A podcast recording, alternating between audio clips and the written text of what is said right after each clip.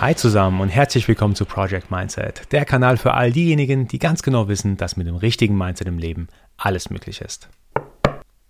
Heute habe ich wieder einen kleinen Lifehack für euch. Dementsprechend ist es nur eine kurze Folge, so wie in der letzten Episode, wo ich glaube ich auch nur sieben Minuten gesprochen hatte. Aber ich denke, zwischendurch mal so ein Lifehack durchzugeben an euch und von euch Feedback zu bekommen, ist super interessant.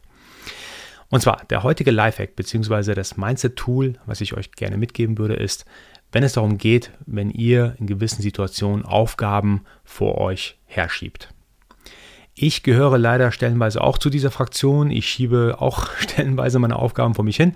Aber ich muss zugeben, dass ich auf der anderen Seite eigentlich ein relativ strukturierter ja, Typ bin, wenn es um meine Aufgabenliste geht. Ich habe eine To-Do-Liste und in dieser To-Do-Liste unterscheide ich normalerweise bei meinen Aufgaben zwischen Urgency und Impact. Also Dringlichkeit und Einfluss. Was ich damit meine, Dringlichkeit, wie schnell oder bis zu, welchen, bis zu welchem Zeitpunkt muss die Aufgabe erledigt werden und Impact, was für einen Einfluss hat es denn auf mein Leben?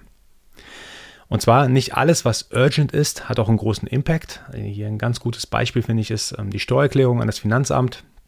Wenn man nicht unbedingt selbstständig ist, dann ja als Angestellter haben die Steuerunterlagen, die man einreicht, ja eine hohe Urgency. Das bedeutet, man muss sie bis zu einem gewissen Datum abgeben, sonst gibt es Ärger. Auf der anderen Seite ist ja der Impact ja relativ gering. Also die Steuern, Nachzahlungen, Rückzahlungen, die man als Angestellter machen muss, die sind ja stellenweise gering. Als Selbstständiger sieht es natürlich ganz anders aus. Das kann einen ganz großen Impact haben. Aber das ist ein gutes Beispiel bei ja, Angestellten. Der Impact von, von der Steuererklärung ist relativ gering. Auf der anderen Seite ein wichtiges Impact-Thema in diesem Fall ist zum Beispiel für mich das Thema Podcasts.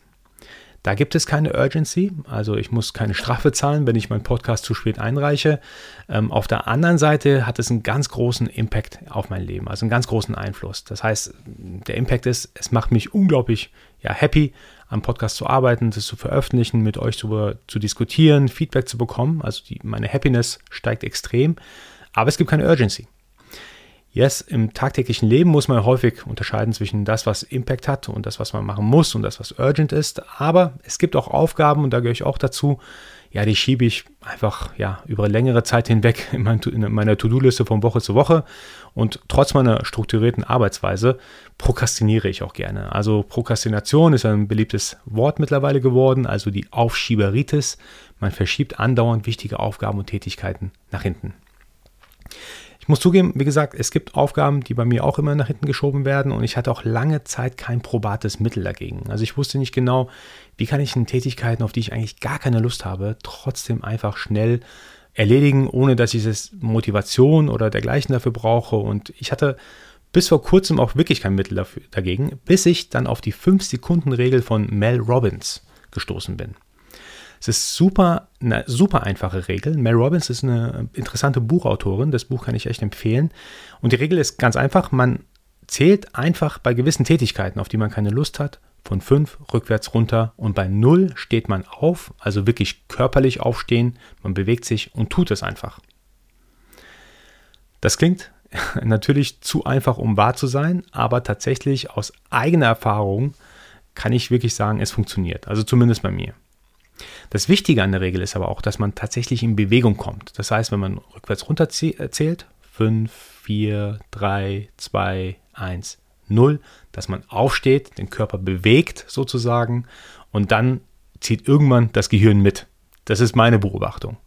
Und Mel Robbins sagt dazu, If you have an instinct to act on a goal, you must physically move within 5 seconds or your brain will kill it.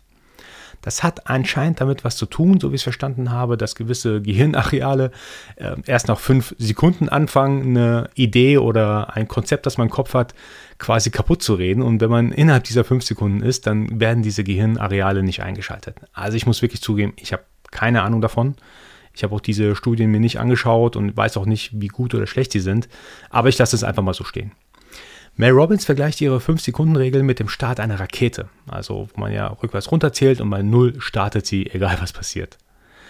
Und ich muss auch zugeben, also meistens ist ja auch so, wenn man den ersten Schritt gemacht hat, und in dem Fall auch körperlich, man ist aufgestanden, man bewegt sich, dann fällt einem der Rest auch nicht mehr so schwer. Das heißt, man gibt tatsächlich seinem Kopf gar nicht die Chance, ähm, ja, die, den ersten Schritt irgendwie totzureden oder irgendwelche Gründe zum Verschieben aufbringen zu lassen. Daher kann ich es echt jedem empfehlen, der ab und zu mal von dieser Aufschieberitis betroffen ist, Prokrastination. Und probiert es einfach mal aus so oder so, ich würde mich extrem freuen, wenn ihr mir ein paar Beispiele senden könntet, wo ihr mal Aufgaben hattet und diese 5-Sekunden-Regeln jetzt ab sofort öfter mal anwendet, wo ihr sagt, hey, das hat mir auf jeden Fall geholfen. Ich würde mich extrem über Feedback freuen. So Leute, das war wie angekündigt eine relativ kurze Folge. Ich verspreche euch, die nächsten Folgen werden ein bisschen länger. Ich habe nämlich ähm, ein paar Themen, wo man ausführlicher darüber sprechen kann und sollte. Daher würde ich mich freuen, wenn ihr auch regelmäßig weiterhin einschaltet. Ich würde mich auch wie immer über Feedback freuen. Schreibt mir einfach an hallo at projectmindset.de, wenn euch die Folge gefallen hat. So lasst mir auf jeden Fall bitte ein Like da, ein Review, erzählt euren Freunden und Bekannten davon, denn nur so kann der Kanal weiter wachsen. Ich wünsche euch noch einen schönen Tag und bis zum nächsten Mal und nicht vergessen, Mindset ist alles.